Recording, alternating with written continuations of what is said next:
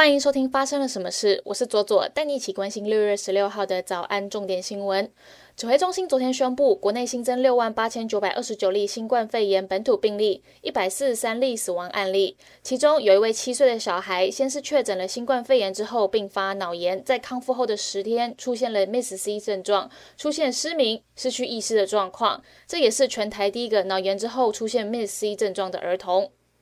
台北市政府网军风暴持续延烧。台北市议员苗博雅质询时，要求上班时间上 PTT 的交通局林姓科长念出自己的留言。台北市长柯文哲批评市议员不应该这样子羞辱公务员，当作作秀。不过，苗博雅表示，请科长以上的官员来朗读这些证据，就是他们上班时间在网络上面攻击他人的言辞，这些都是公务员在上班时间做的言论。他说，如果请他们重新说一次自己做过的事情算是羞辱的话，当初被他们这些言辞羞的人应该要作何感想呢？天主教真理电台发文指出，赖甘霖神父于昨日上午蒙主恩召，享受一百零五岁。赖神父出生于一九一七年，曾经在中国、菲律宾、东帝汶服务。一九六九年来到台湾服务。五十三年来，他在台湾大学医学院授课、探访病友，协助古亭耶稣圣心堂的牧灵服饰，在儿童主日学带小朋友，照顾耶稣会会士们的健康。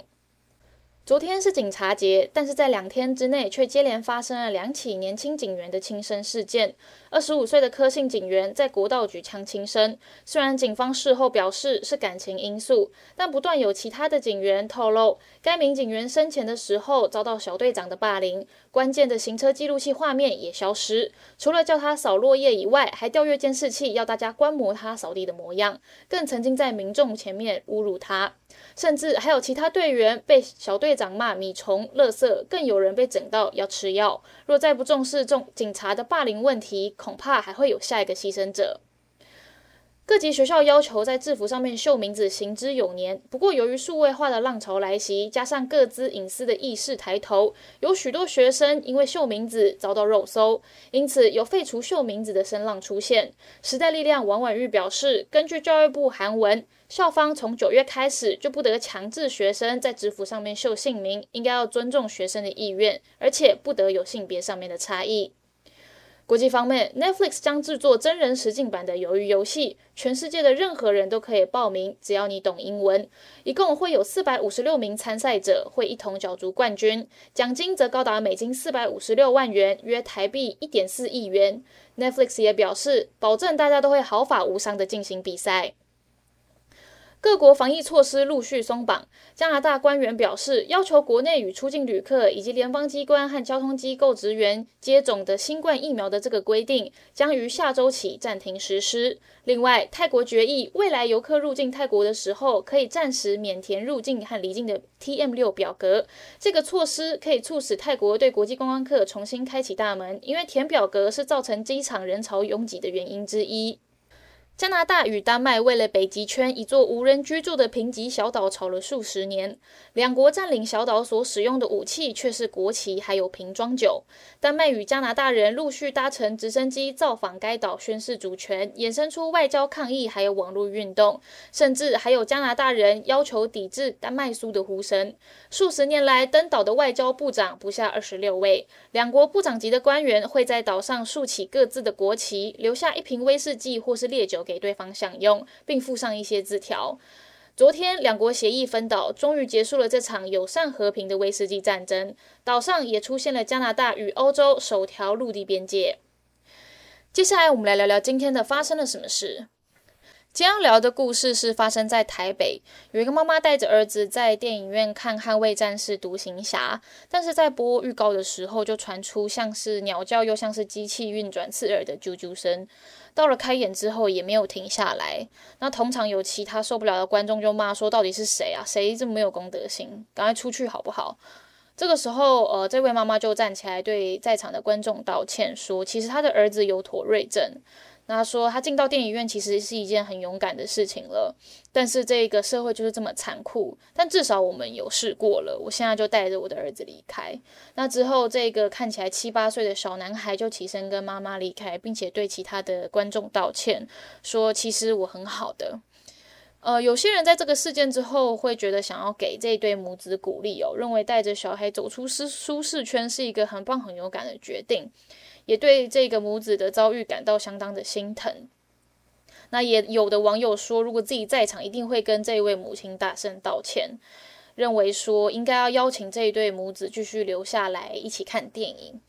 那也有不少妥瑞症的患者，还有啊小孩的家长也现身说法哦，说这样子的症状对于日常生活的影响，也有的患者说，由于因为生病的关系，到今天都没有办法进电影院看电影哦。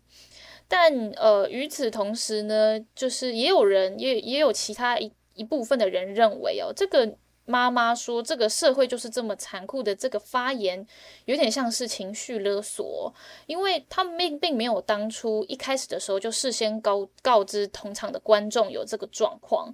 认为说没有人有必要容忍看电影的时候有杂音。那也有意见认为，孩子生病跟看电影的人都没有错，但是不应该要求大家都要包容哦。甚至也有妥瑞症的患者自己跳出来说。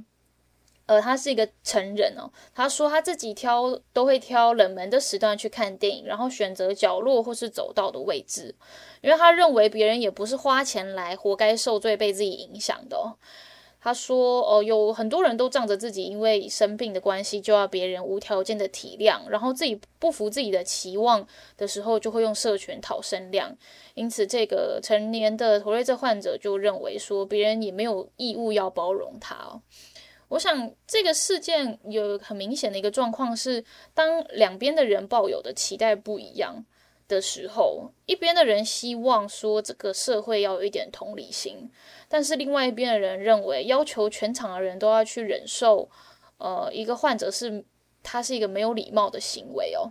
那这个巨大的认知落差就会产生冲突。那我个人认为，其实这跟电影院的播放的单一标准有关。因为目前的电影院规范都是大家都有一个相同的期待，是需要尽量安静。那这个尽量安静，它就是一个单一标准。但是这样子的标准其实并没有照顾到，哦，可能比较有小的小孩，他们没有办法控制哭闹，或者像故事中有妥瑞症的人的需求，甚至呃更大一点，像是有一些普通人，他们大吃特吃爆米花的时候，吃的很大声，也会被白眼。这就是。呃，这就是单一标准会有产生的一个现象哦。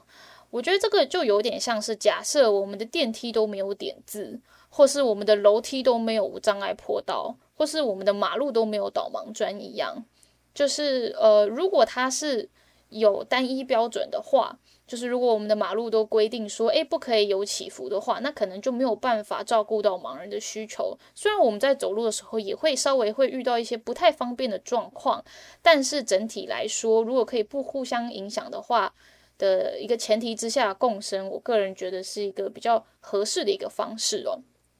如果电影院也可以有非静音的场次，就是开放给一些不喜欢安静看电影的人去看电影的话，我觉得电影院的客群也可以得到相当的拓展哦。这样有需求的人也可以有管道可以开心的看电影，那这也许是一个不错的方式哦。我觉得这整件事情，呃，重点仍然还是在我们需要去互相聆听彼此的期待哦，尽量不要去互相指责，毕竟。